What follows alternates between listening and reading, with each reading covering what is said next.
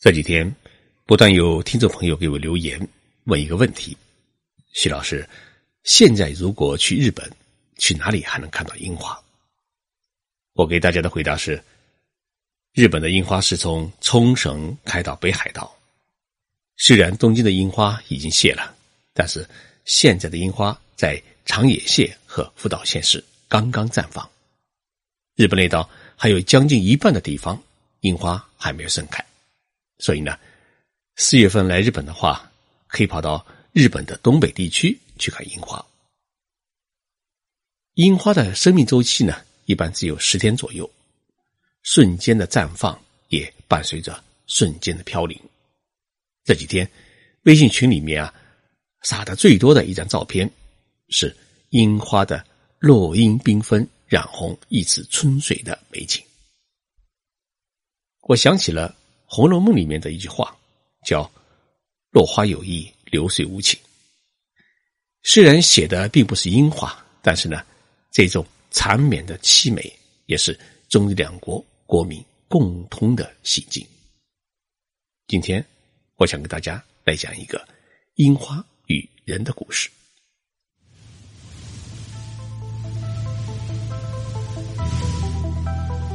任你波涛汹涌。我自静静到来。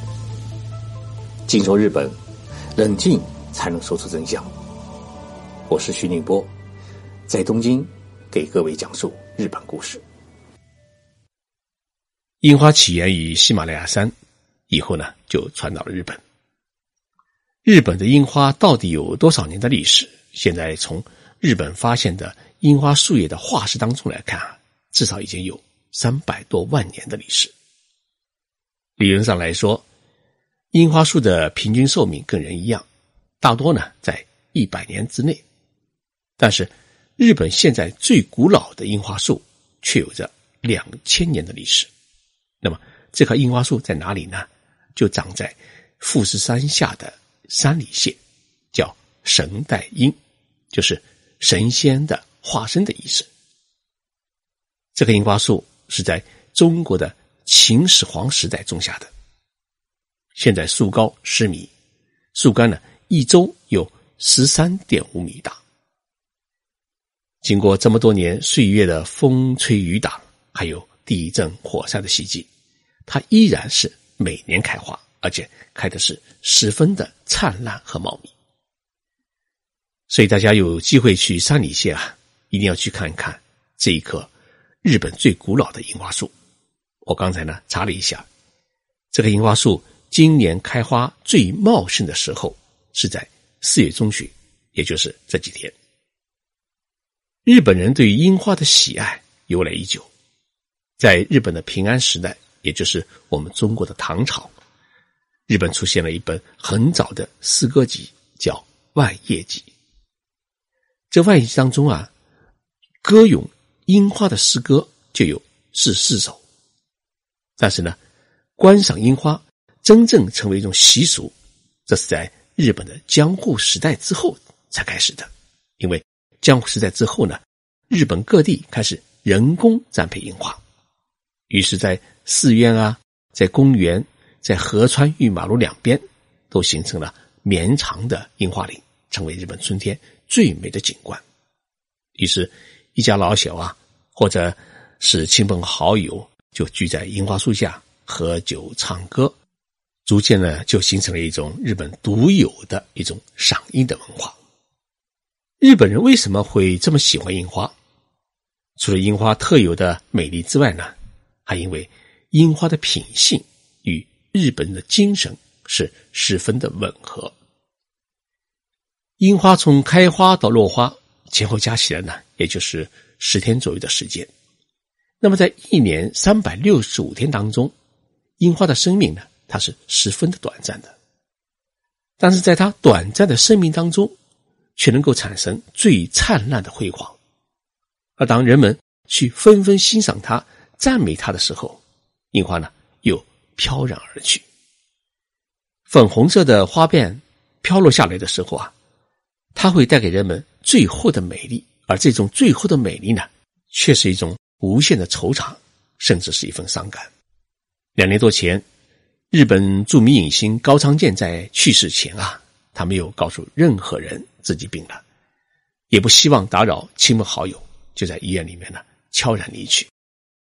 临终的时候啊，他留下遗言，要等到办完丧事之后再发表消息，发表一份他给予所有影迷们的一段感谢的话。高仓健就是这样，把樱花的精神啊演绎的是淋漓尽致。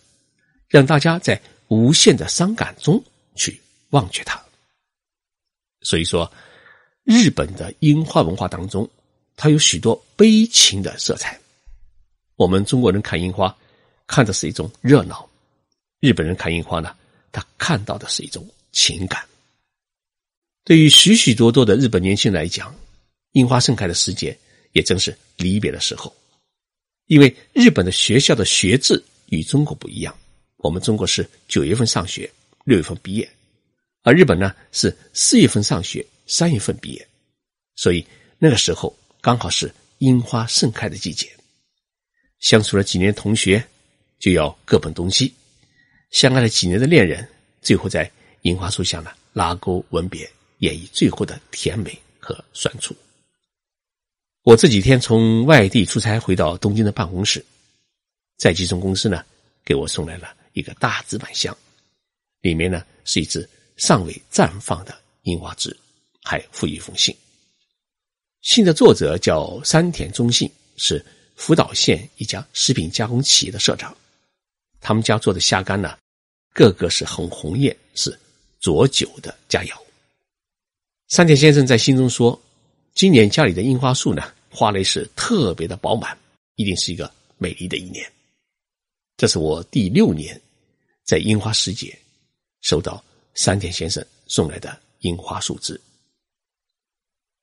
对于日本来说，满山遍野的樱花树枝啊是不怎么值钱，但是呢，我特别珍惜，也年年期盼山田家的樱花树枝，因为这樱花树枝代表着山田先生的一份真情。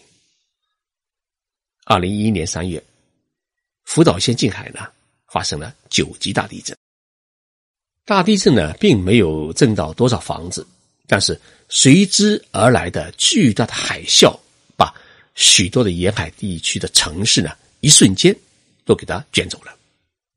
城市没有了，汽车被扭曲的像搅过的毛巾，两万人遇难。大地震、大海啸发生时啊，我刚好在北京采访两会。福岛县呢，有我们不少中国经济新闻的读者。其中就包括山田先生。编辑部呢联系了几位读者，都无法打通他们的电话。我从北京啊直接拨打了山田先生的手机，也一直处于一个无法接通的状态。我赶回日本的第二天就该往上去，但是呢，所有前往灾区的道路呢已经中断，机场也停飞。日本航空公司给了我特别的帮助，让我搭乘。救灾运输机飞往东北内陆地区的一个叫花卷的花卷机场。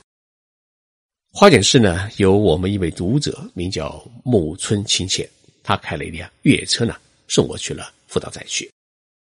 山田先生的食品加工厂就在福岛县的下马市的海边，那里呢，不仅遭受了海啸的袭击，还遭遇了福岛核电站核泄漏的污染。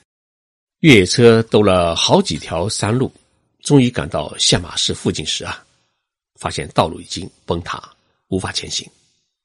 我登上高坡啊，远望下马市的渔港，渔港啥都没有了，只有几堵水泥钢筋的短墙露出在如同沼泽一般的城区里面。我的脑海里啊，当时就闪过一个念头啊，完了！第二天啊，我继续拨打山田先生的手机，算是对他的悼念。没有想到。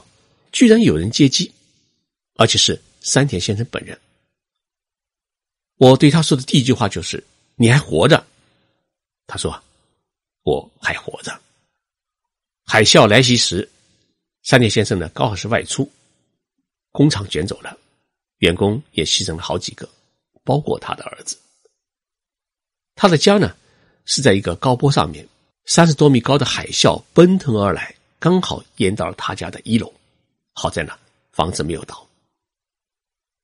地震之后呢，山田先生带着老母妻子呢到内陆的福岛市去避难。我在一个体育馆里面寻找了他。五十多岁的男人啊，满脸的胡子和杂乱头发，显得异常的沧桑。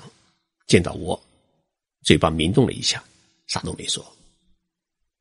他的夫人哭了好久，说：“山田这几天啊，一直在废墟里面寻找儿子，但是呢，一直没有找到。”我把车上所有的方便面、水和口罩都留给了他，还把五万日元塞到他的手里面。他抱住我，终于哭了。半年以后啊，我收到了山田先生的一封信，说已经从避难所里面回到了家，房子呢。也重新整修了一下，还能住。本来一直担心院子里面的樱花树被海水泡过以后会死掉，但是没有想到呢，依然是枝叶茂盛。信的最后啊，他提了一句：“儿子还没有找到。”我以前听山田先生说起过这一棵樱花树，那是他父亲和母亲结婚时啊栽下的一个纪念树。他出生以后啊，就在樱花树下面玩。他呢，还天天盼着春天到来，因为春天到来以后啊，樱花就盛开了，他就可以上学了。儿子生下以后啊，也是周而复始的他的童年生活。这一棵樱花树呢，是山田家所有感情与生活的寄托。第二年春天，我收到了山田先生寄来的樱花树枝，一米多高的花枝啊，长满了。含苞欲放的花蕾，我把矿泉水的大塑料瓶呢剪掉一半然后里面灌满水，把樱花树枝呢插在当中，放在办公室靠近阳台的地方。三天之后啊，花蕾呢开始慢慢的绽放，五天以后就变成了满枝的粉红。于是我的办公室呢也变成了大家的赏樱处，总是有许多的朋友前来坐一坐。喝一杯茶，聊一聊中日两国的故事。可惜一周之后呢，樱花开始凋零，所以我每天上午到办公室做的第一件事情便是葬花。日本人的情怀之中，总是把樱花呢看作是最为浪漫与凄美的物种，短暂的美丽之后又归于沉寂的大地。但是呢，第二年春天。他依然会回归人间，展示自己的美丽，陪伴人们欢乐与眼泪。我想啊，山田先生赠送我樱花树枝，不只是一份感恩，他还把自己对于亲人的一种缠绵的情感分享给我，分享给他所有牵挂的人们。春天，那是一个樱花浪漫的季节，我们相互思念。福岛大地震、大海啸已经过去七年。再去重建呢，还在进行当中。山田先生精心呵护的这棵樱花树，让我感觉到他也是在呵护自己的儿子的生命。当一棵树与一个人、一个家庭的命运紧紧联系在一起的时候，我们不得不对这棵树产生一种敬意。明年樱花还会盛开。我想，山田先生啊，也一定会把樱花树枝再送到我的办公室。年复一年，这就是一种感情的维系。不管你是日本人还是中国人，真情啊，永远会打动人心。谢谢大家收听这一期的节目。需要了解更多日本的故事，请去当当网或者京东商城啊购买我的三本书，一本是《静观日本》，另一本是。日本的活法，还有一本是《遇见日本》。读完这三本书啊，我想您对于日本一定会有一个不一样的认识和理解。期待你阅读我的书。